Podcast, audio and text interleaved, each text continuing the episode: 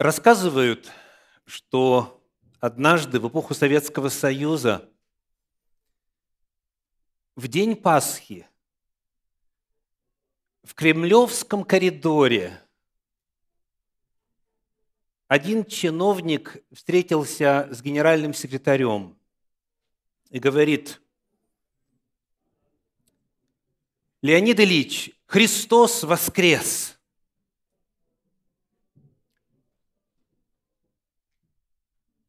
Тот говорит, спасибо. Идет дальше, через какое-то время еще один сотрудник приветствует и говорит, Христос воскрес! Брежнев отвечает, спасибо, мне уже доложили. Сегодняшнее богослужение посвящено празднику Пасхи. И моя проповедь сегодня называется так.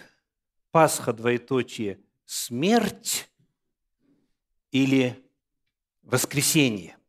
Знак вопроса. Пасха, двоеточие, смерть или воскресенье? Скажите, как традиционно отвечает на этот вопрос? В честь чего Пасха? Что празднуется на Пасху?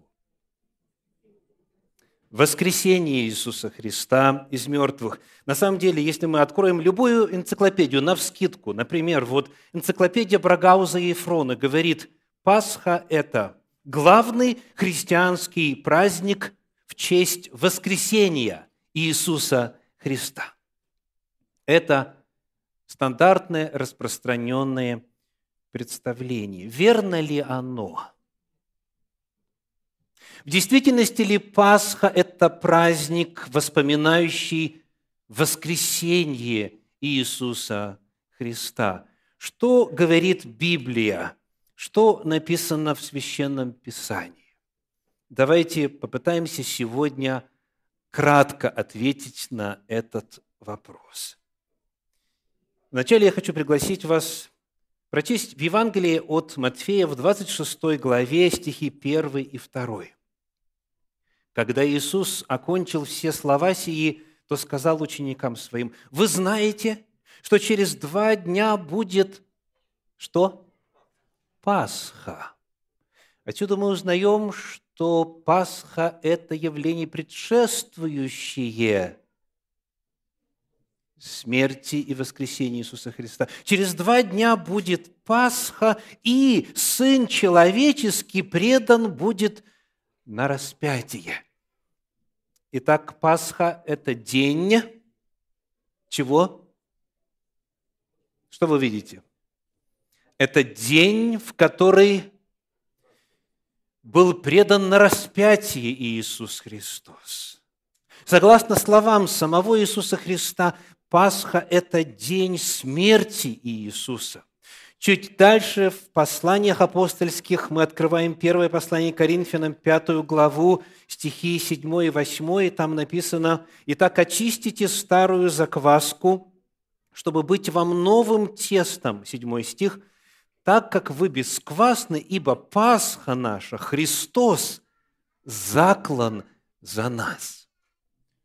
В чем смысл Пасхи? Что она собой знаменует? Четкое, ясное короткое утверждение. Давайте прочитаем вместе. Пасха наша, Христос заклан за нас. Согласно свидетельствам Священного Писания, есть четкое определение. Пасха – это смерть Христа. Пасха – это Его жертва, Его заклание. Это смысл праздника Пасхи. Но что это означает? Почему именно вот этот термин «заклан», «заклание», с чем это обыкновенно ассоциируется? Для этого нам нужно открыть текст Священного Писания раньше, и я приглашаю вас посмотреть на книгу «Исход», 12 главу, где мы прочитаем стихи с 21 по 24. Исход 12 глава стихи с 21 по 24. И созвал Моисей всех старейшин Израилевых и сказал им, «Выберите и возьмите себе агнцев по семействам вашим и закалите Пасху». Узнаете слова? Пасха наша Христос заклан за нас. Возьмите агнцев и закалите Пасху. Мы узнаем, что Пасха – это то, что приносится в жертву, то, что заколается, это жертвенное животное. И дальше, читая находим 22 стих. «И возьмите пучок из сопа, и обмочите в кровь, которая в сосуде, и помажьте перекладину и оба косяка дверей кровью, которая в сосуде, а вы никто не выходите за двери дома своего до утра. И пойдет Господь поражать Египет, и увидит кровь на перекладине и на обоих косяках, и пройдет Господь мимо дверей» и не попустит губителю войти в домы ваши для поражения. Храните сие, как закон для себя и для сынов своих навеки». Вот истоки праздника Пасхи. Мы узнаем, что Пасха – это жертвенное животное. Смерть животного спасла от смерти людей. Кровь Агнца, размещенная на перекладину и косяки дверей. Она спасла тех, кто находился внутри.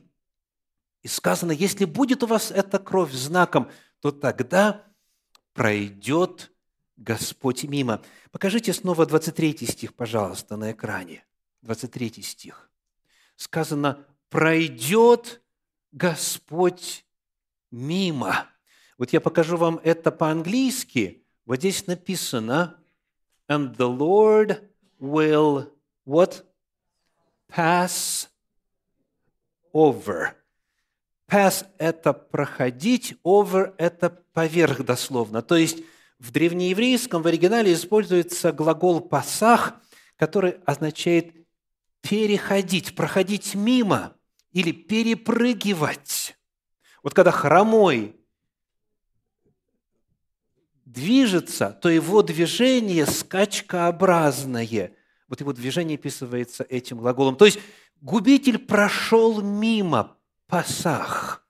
Пасха – это, во-первых, жертвенное животное. Во-вторых, это акт спасения, когда Господь уберег от губителя тех, кто находился в доме. То есть Пасха – это само действие, это сам акт спасения людей от смерти.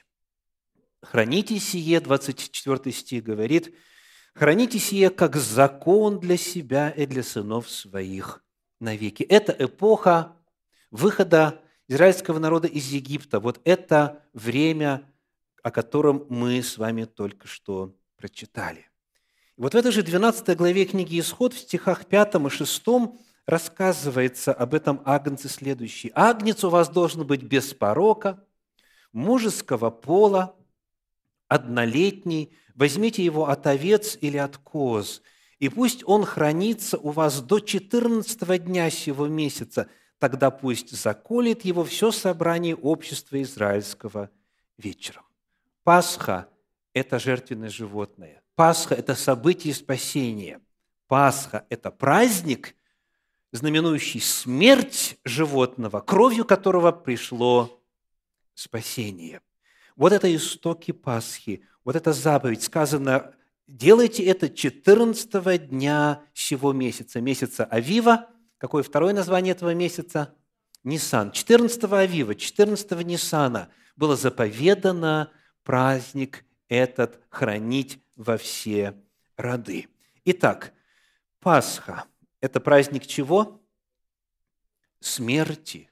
Но смерти какой? Спасительной, смерти избавительной. И именно на праздник Пасхи, во исполнении прообразов Пятикнижья, прообразов Торы, истинный Агнец Божий, Иисус Христос, был заклан, и кровь Его была пролита именно в этот день. Мы читали с вами, будет Пасха, и Сын Человеческий предан будет на распятии. Пасха – это праздник спасительной смерти Иисуса. Чтобы подытожить эту часть нашего исследования, приглашаю вас, если вы это разделяете, если вы это веруете, произнести вслух вот эту важную фразу, которую мы уже читали. «Пасха наша, Христос заклан за нас». Готовы? Давайте. «Пасха наша, Христос заклан за нас». Аминь. Но неужели на этом все? Смерть, гибель, конец существования. Продолжая читать евангельское повествование на эту тему, мы находим в этой же пятой главе первого послания Коринфянам, откуда мы уже с вами читали, седьмой стих, вот еще что. 1 Коринфянам, пятая глава, стихи 6 по 8. Нечем вам хвалиться. Разве не знаете, что малая закваска квасит все тесто? Итак, очистите старую закваску, чтобы быть вам новым тестом, так как вы бесквасны, ибо Пасха, наша Христос, заклан за нас. Посему станем праздновать не со старой закваской, не с закваской порока и лукавства, но со пресноками чистоты и истины. Что соседствует с Пасхой? Какой еще термин? Станем праздновать. Еще о каком-то празднике идет речь. Что вы видите? Какой праздник? Праздник громче. Опресноков. Спасибо. Не смущайтесь. Праздник опресноков. Что мы находим о нем в Священном Писании? Когда он был, с чем он был связан? Книга Левит, 23 глава, стихи с 4 по 6. Левит, глава 23, стихи с 4 по 6. Вот что написано. «Вот праздники Господни, священные собрания, которые вы должны созывать в свое время. В первый месяц, в четырнадцатый день месяца вечером Пасха Господня, и в пятнадцатый день того же месяца праздник опресноков Господу. Семь дней ешьте опресноки». Итак, Пасха 14-го, а пресноки когда? 15-го. То есть уже на саму Пасху ничего квасного не должно быть, но вот как мы прочитали, в 15-й день всего месяца праздник опресноков Господу. 14-го Пасха, 15-го начинается праздник опресноков, который длится 7 дней. Теперь в 12 главе книги «Исход», там же в описании событий спасения из Египта, в 15 стихе написано «Семь дней ешьте пресный хлеб, с самого первого дня уничтожьте квасное в домах ваших, ибо кто будет есть квасное с первого дня до седьмого дня, душа-то истреблена будет из среды Израиля». Семь дней нельзя было есть квасное, дрожжевое, результат брожения, вскисания и так далее. Почему? В чем смысл этого запрета? В первом послании Коринфянам, в пятой главе, в шестом стихе мы с вами прочитали «Нечем вам хвалиться. Разве не знаете, что малая закваска квасит все тесто?» Ну, а вообще о чем идет речь? Как можно хвалиться закваской? Причем здесь закваска, когда речь идет о какой-то похвальбе. Чтобы понять, давайте прочитаем чуть ниже, в стихах с 9 по 13, в той же самой 5 главе 1 послания Коринфянам. Апостол Павел пишет, «Я писал вам в послании не сообщаться с блудниками». Впрочем, не вообще с блудниками мира сего, или лихаимцами, или хищниками, или идолослужителями, иначе надлежало бы вам выйти из мира сего – но я писал вам не сообщаться с тем, кто, называясь братом, остается блудником или лихаимцем, или идолослужителем, или злоречивым, или пьяницей, или хищником. С таким даже и не есть вместе. Ибо что мне судите внешних? Не внутренних ли вы судите? Внешних же судит Бог. И так извергните развращенного из среды вас. Что такое закваска? О чем Павел говорит? Грех – И тот, кто предан греху, блудник ли это, злоречивый ли, там и так далее, и так далее. У нас тут есть список. Вот сказано, их нужно извергнуть. Извергните их из среды себя. Кого именно? Тех, кто, называясь братом, вот ключевое слово, остается. Все мы грешны. Нет праведного ни одного, говорит Священное Писание. Но человек, который встал на путь Божий, он Божьей благодатью, Божьей силой преодолевает свои грехи. Это называется освящение. Мы все находимся в процессе освящения. И человек через три месяца уже чище, чем три месяца назад. И через год еще более очищен. Идет процесс. Какие-то грехи легче оставить, какие-то настолько укоренены, что они являются прям частью метаболизма человека. Но идет процесс освящения, очищения.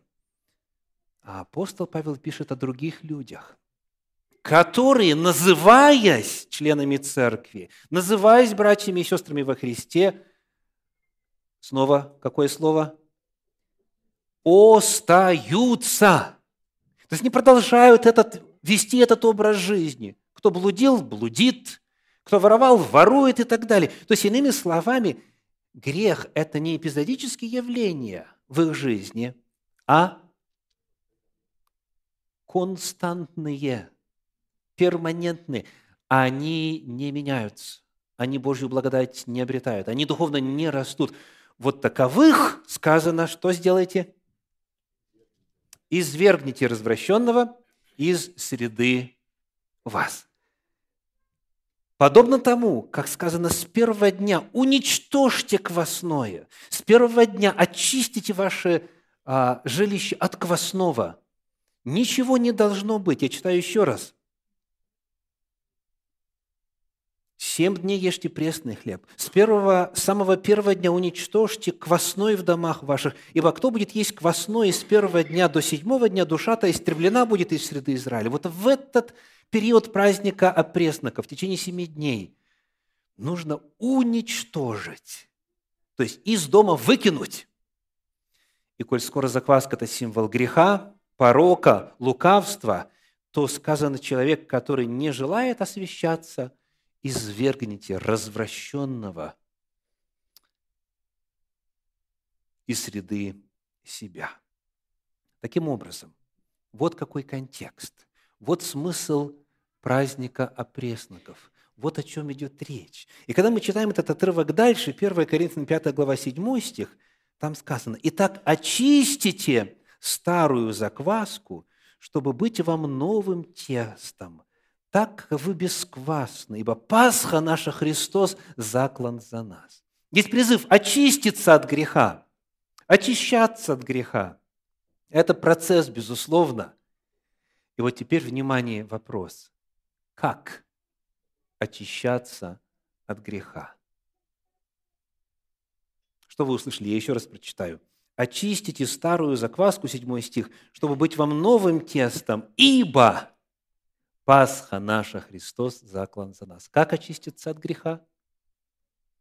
Благодаря жертве Агнца Божия Иисуса Христа. 14-го Ниссана заколается Агнец, а 15-го демонстрируется святость. Нету закваски, нет квасного в доме.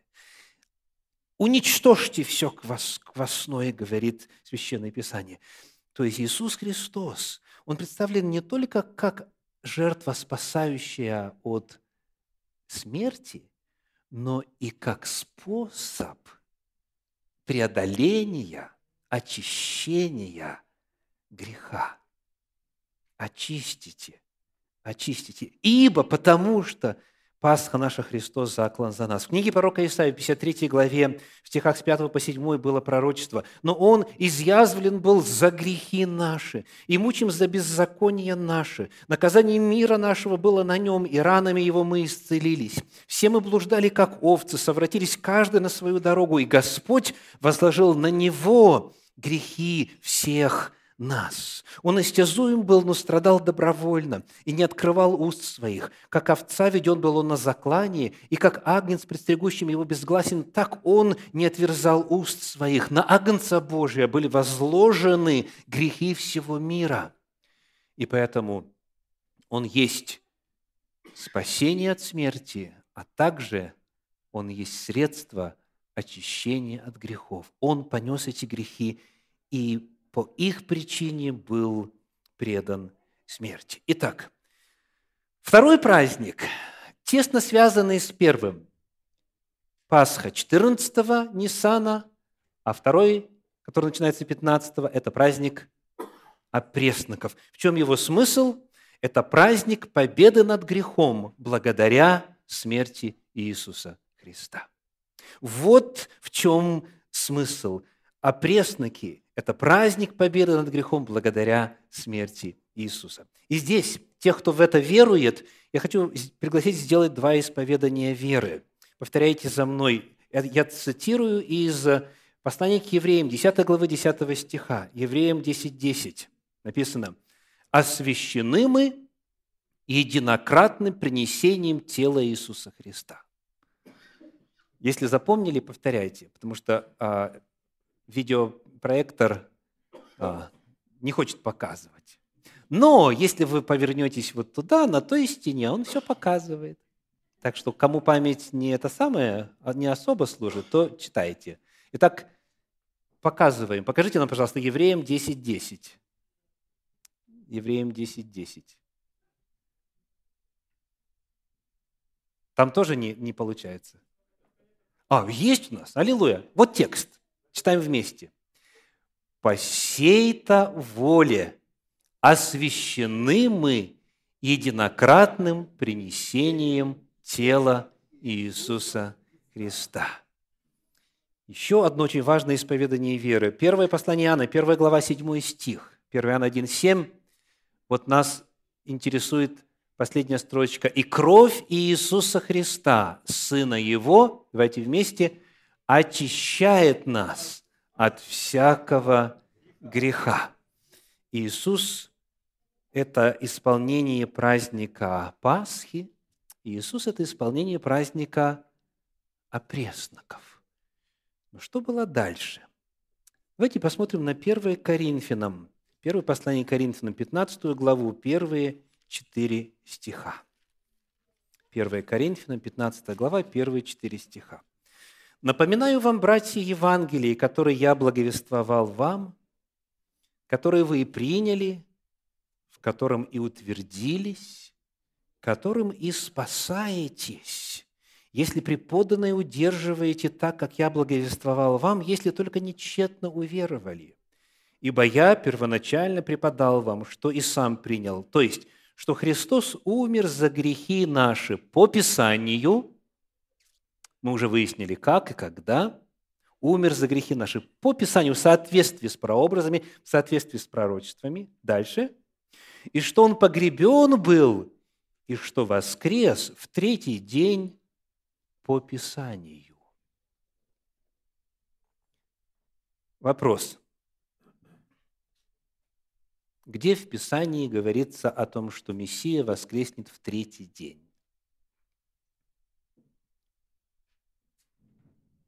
Откуда мы знаем из священных писаний, написанных ранее, что воскресение Иисуса Христа из мертвых должно было состояться на третий день? Давайте посмотрим на книгу Левит, 23 главу, стихи с 9 по 11. Книга Левит, 23 глава, стихи с 9 по 11 написано так. «И сказал Господь Моисею, говоря, «Объяви сынам Израилевым и скажи им, когда придете в землю, которую я даю вам, и будете жать на ней жатву, то принесите первый сноп жатвы вашей к священнику. Он вознесет этот сноп пред Господом, чтобы вам приобрести благоволение на другой день праздника – вознесет его священник. Еще один праздник. Первый Пасха, Песах, опресноки, маца. Третий – первый сноп. Первый сноп. Праздник первого снопа. Когда его нужно было приносить, запомнили? Надеемся на тех, у кого слуховая память развита. На другой день или на второй день праздника. О каком празднике идет речь? Говорится, вот праздник Пасхи, а потом вот праздник опресноков. Мы читали об этом в книге Левит в 23 главе, в 6 стихе. В пятнадцатый день того же месяца праздника опресноков Господу семь дней ешьте опресноки. На другой день, на второй день праздника принесите первый сноп Господу. То есть, какая дата у нас уже? Какое число месяца? 16. Пасха 14, опресноки 15, первый сноп 16 Авива. На третий день после Пасхи. Что же это означает? В чем смысл этого праздника? Какое это имеет отношение к вознесению, к воскресению Иисуса Христа, к Его смерти, ко всем этим пасхальным событиям? Дело в том, что понятие «первый сноп» в подлиннике, в древнееврейском звучит так «омер решит». А в греческом переводе текста Торы в Септуагинте «драгма апархен».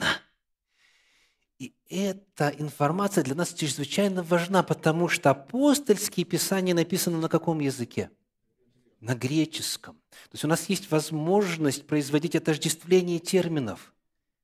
Итак, что мы узнаем об использовании этого слова в апостольских писаниях? Первое Коринфянам, 15 глава. Та же самая глава, где сказано, что Христос воскрес в третий день по Писанию, дальше в 20 стихе пишет, «Но Христос воскрес из мертвых, первенец из умерших». Если бы здесь слайд у нас был виден, я бы попросил вас посмотреть на английский перевод. Ну, у кого голова поворачивается на 180 градусов, вы можете посмотреть на задний экран.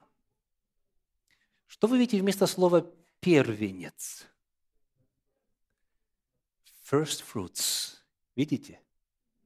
Первый плод, первые плоды, первый сноп. В действительности, когда мы смотрим на современные переводы этого места на, на русский язык, мы находим вот что. Перевод Кассиана. Он начаток усопших. Перевод Стерна. Он первый плод. То есть используется то же самое слово, тот же самый термин в оригинале, который описывает в Торе, в Пятикнижье, в греческом переводе описывает первый сноп, приносимый 16 Ниссана. Еще раз, но Христос воскрес из мертвых как, как что? Как первый сноп, который приносился когда? 16 Ниссана, на третий день. Итак, мы находим, дорогие, что Писание на самом деле предсказало время воскресения Иисуса. Он умер по Писанию 14-го Ниссана, и он воскрес по Писанию 16-го Ниссана. Он умер во исполнении праздника Пасхи, и началась свобода от греха, опресноки, без закваски, без порока, без лукавства, без греха. Семь дней. Идеал полноты, свободы. И 16-го на праздник первого снопа Иисус возвращается к жизни. Праздником, который знаменует воскресение Иисуса Христа из мертвых, является не Пасха, а первый сноп. Первый сноп 16-го Ниссана. Это праздник воскресения Христа из мертвых и победы над смертью. Если вы в это верите, я приглашаю вас осуществить исповедание веры. Христос воскрес из мертвых, начаток или первый сноп усопших. Если запомнили, повторяйте. Христос воскрес из мертвых, начаток, первый сноп усопших. Воскресение Иисуса прообразно предсказано в празднике первого снопа. И потому это есть еще один очень важный для христиан праздник, постулированный, предписанный на страницах Пятикнижья. Пасха 14 Ниссана, а пресноки 15 и первый сноп 16 -го. Моя проповедь сегодня называется так. Пасха – смерть или воскресение. Пасха – это праздник спасительной смерти Иисуса. А пресноки – это праздник победы над грехом благодаря смерти Иисуса. Первый сноп – это праздник воскресения Христа из мертвых и победы над смертью. Давайте проверим в завершение, что если бы вы шли в том кремлевском коридоре, и кто-то вам бы сказал, Христос воскрес. Вот я вам сейчас говорю, Христос воскрес, братья и сестры. Для тех, кто не сориентировался еще раз, Христос воскрес. И в третий раз по христианской традиции Христос воскрес. Аминь.